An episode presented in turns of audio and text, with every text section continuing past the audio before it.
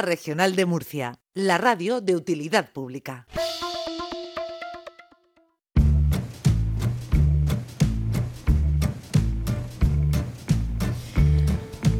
Vamos con nuestro sexólogo de cabecera, con eh, Jesús Rodríguez. Me encanta tener cosas de cabecera. Esto es un sexólogo de cabecera. Pues sí, además que nos ayuda mucho, nos soluciona la vida, nos da un montón de ideas, nos cuenta Mm. también pues eh, problemas que hay y sobre todo cómo ponerle solución, porque tener una salud sexual es importante, parece Sí, ser. y además nos quita también eh, mitos y prejuicios que podemos tener. ¿eh? A ver, Sí. Jesús, buenos días.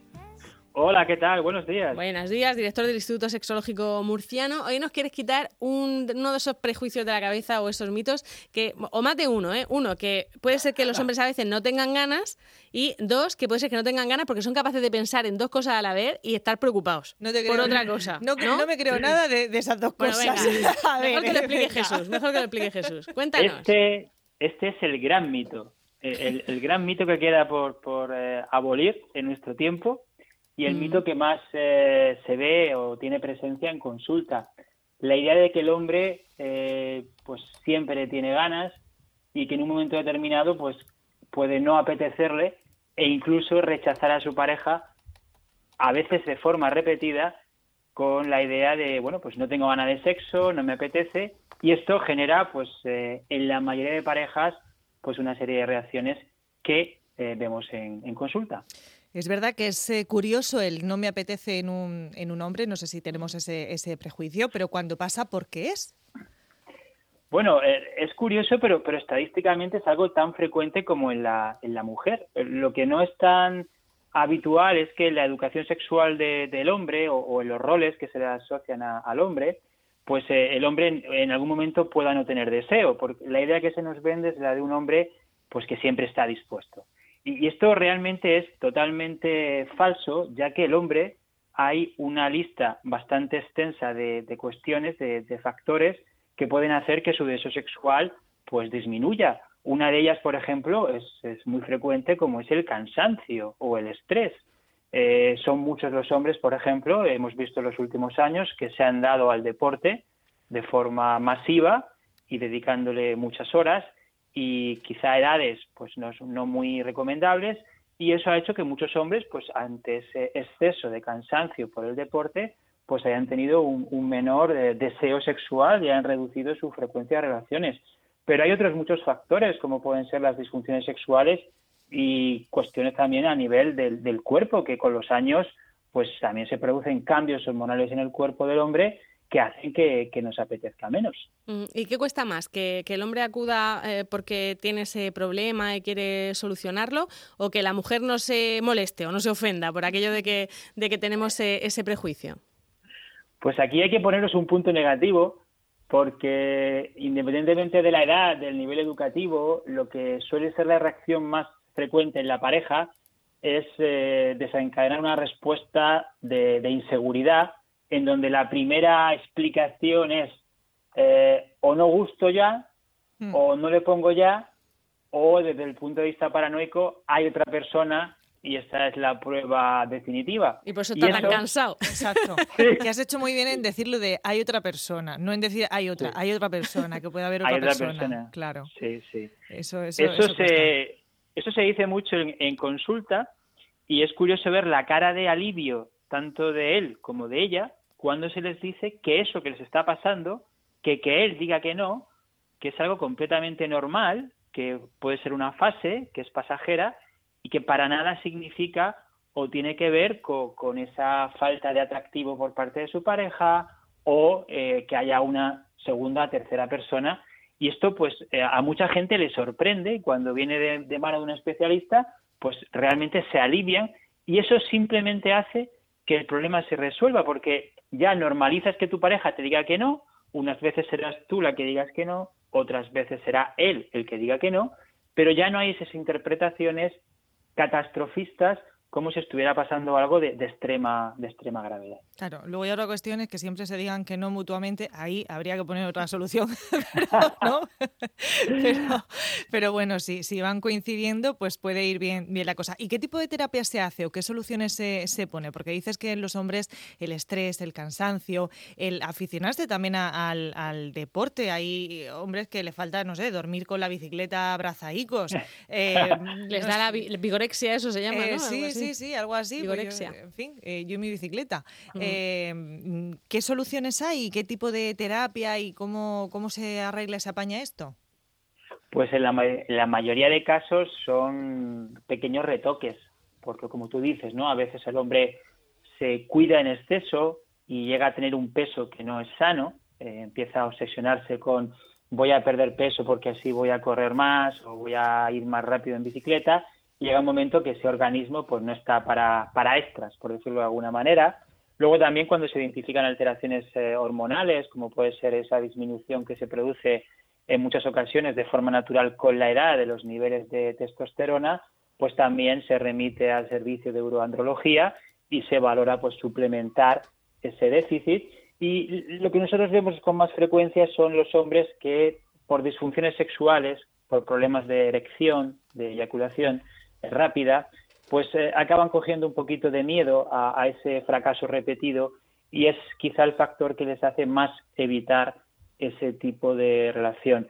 Y corrigiendo eh, el problema de base, eh, mejorando su, capacidad de erección y, también mejorando su control eyaculatorio, pues evidentemente ese hombre que hasta ese momento evitaba a su pareja como si fuera la peste, pues llega un momento que cuando se ve con confianza, cuando se ve que puede tener una relación sexual satisfactoria, pues ya otra vez empieza a buscar y, ya se reduce mucho esa, esa negativa a tener relaciones. Eh, ahora que todo el mundo dice que nos espera una crisis que puede durar incluso un, par de años, eso también puede hacer que, en fin, que haya más estrés, más preocupación. Eh, nos mm. esperan unos meses quizá complicados, ¿no? En ese sentido.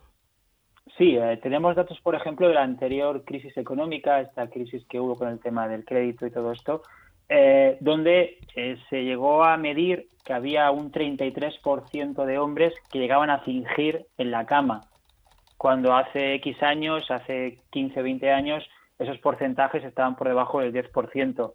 ¿Eso que nos dice?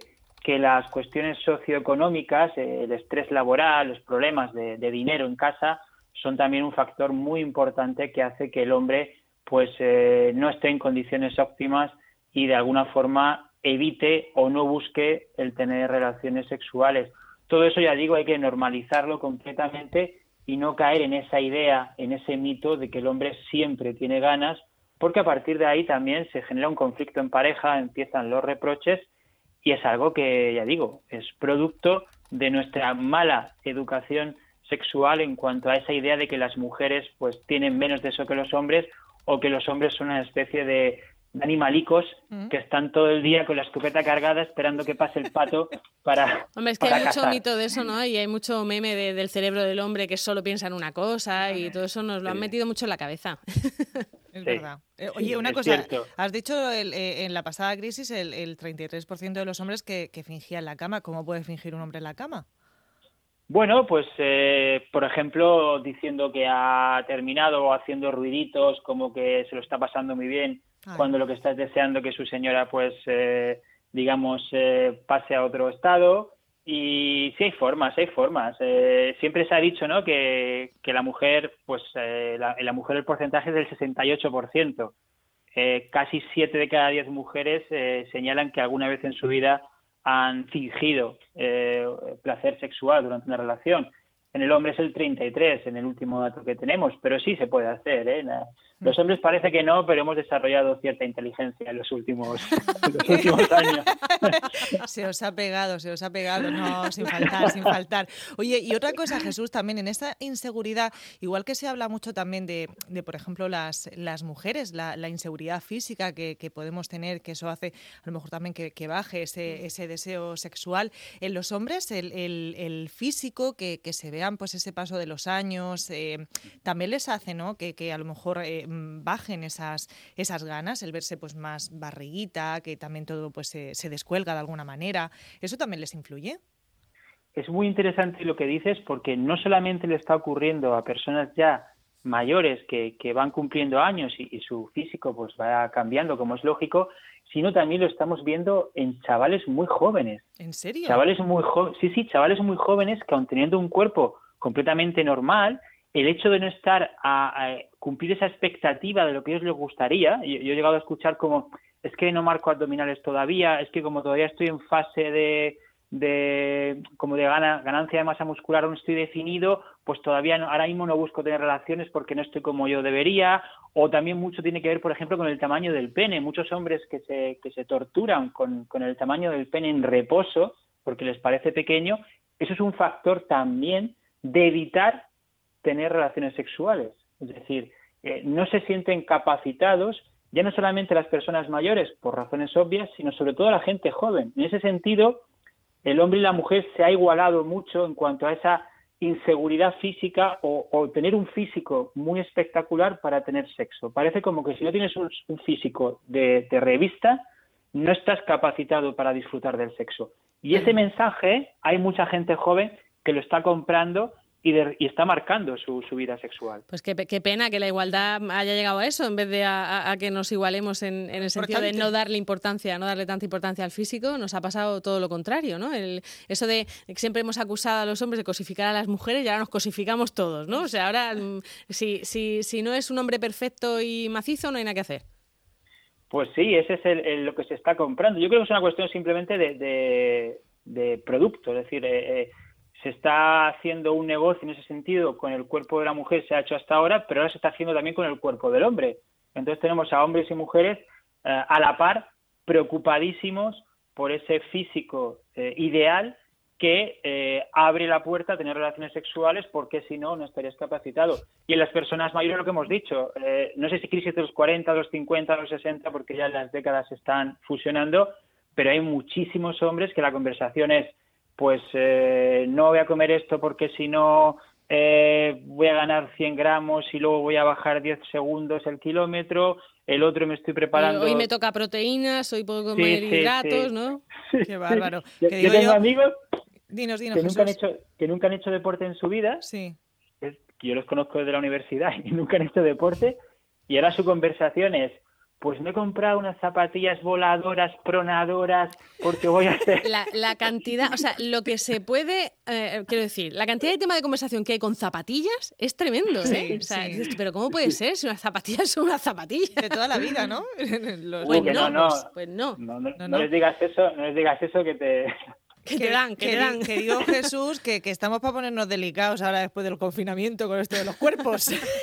Entonces, pues, vamos a mirarnos el interior porque Eso, la belleza, la de belleza dentro, porque mal vamos. Yo ayer, yo ayer tuve que probarme al tercer polo Sí. Ya caí en la cuenta que no es que hayan encogido los polos. Claro, no era la secadora. Al tercero, al tercero ya, ya caí en la cuenta y dije, no, si ya van tres, los tres. No, no va a ser eso, que... no va a ser no eso, va a ¿no? ser eso. Bueno, eh, la semana que viene, si quieres, hablamos de eso, de que empieza la fase 1. Quizá han empezado de nuevo las citas por internet, todo ese tipo de Claro. cosas que estaban un poco eh, apagadas. Incluso decían que a la gente le había dado por hablar, por hablar. No, no, no para quedar y fatal, quiero decir. No, no, en serio, he leído De algún artículo sobre De tomar eso. un café virtual por teléfono real, Sí, ¿no? sí, Lo de tomar sí. un café que no Sí. sea solamente la frase hecha. Eh, Se, se habla ahora de que puede haber un, una, un cambio en cuanto a que las relaciones sexuales tengan otra vez un componente más afectivo y esa, esa relación afectivo-sexual vuelva a un estadio más, más de hace 10, 15 años, donde el sexo prácticamente no se separaba de la emoción. Y por eso de ahí se, se ha hecho una predicción de que ese tipo de relaciones más esporádicas, de aquí te pillo, aquí te mato, de sexo por sexo, podrían cambiar en los próximos años por este fenómeno y que las relaciones sexuales fueran relaciones sexuales con un componente mucho más, más afectivo. Pero creo que todavía es pronto, aunque sí tenéis razón en que en consulta se ha notado mucho movimiento de pacientes que eh, sin pareja estable pues han vuelto a, iba a decir al trabajo, han vuelto a tener vida sexual Sí. y, y han vuelto pues esas pequeñas dificultades que requieren de atención clínica. Bueno, pues nada, la semana que viene lo analizamos. Vamos a dejar esta semana que están abiertos los bares, a ver cómo se va reencontrando la gente. y tú ves recopilando información esta semana también en consulta y nos lo cuentas la semana que viene. Yo esta semana prometo poner la oreja y, y ya contaremos. Venga, hasta luego, Jesús. Gracias. Un placer, adiós.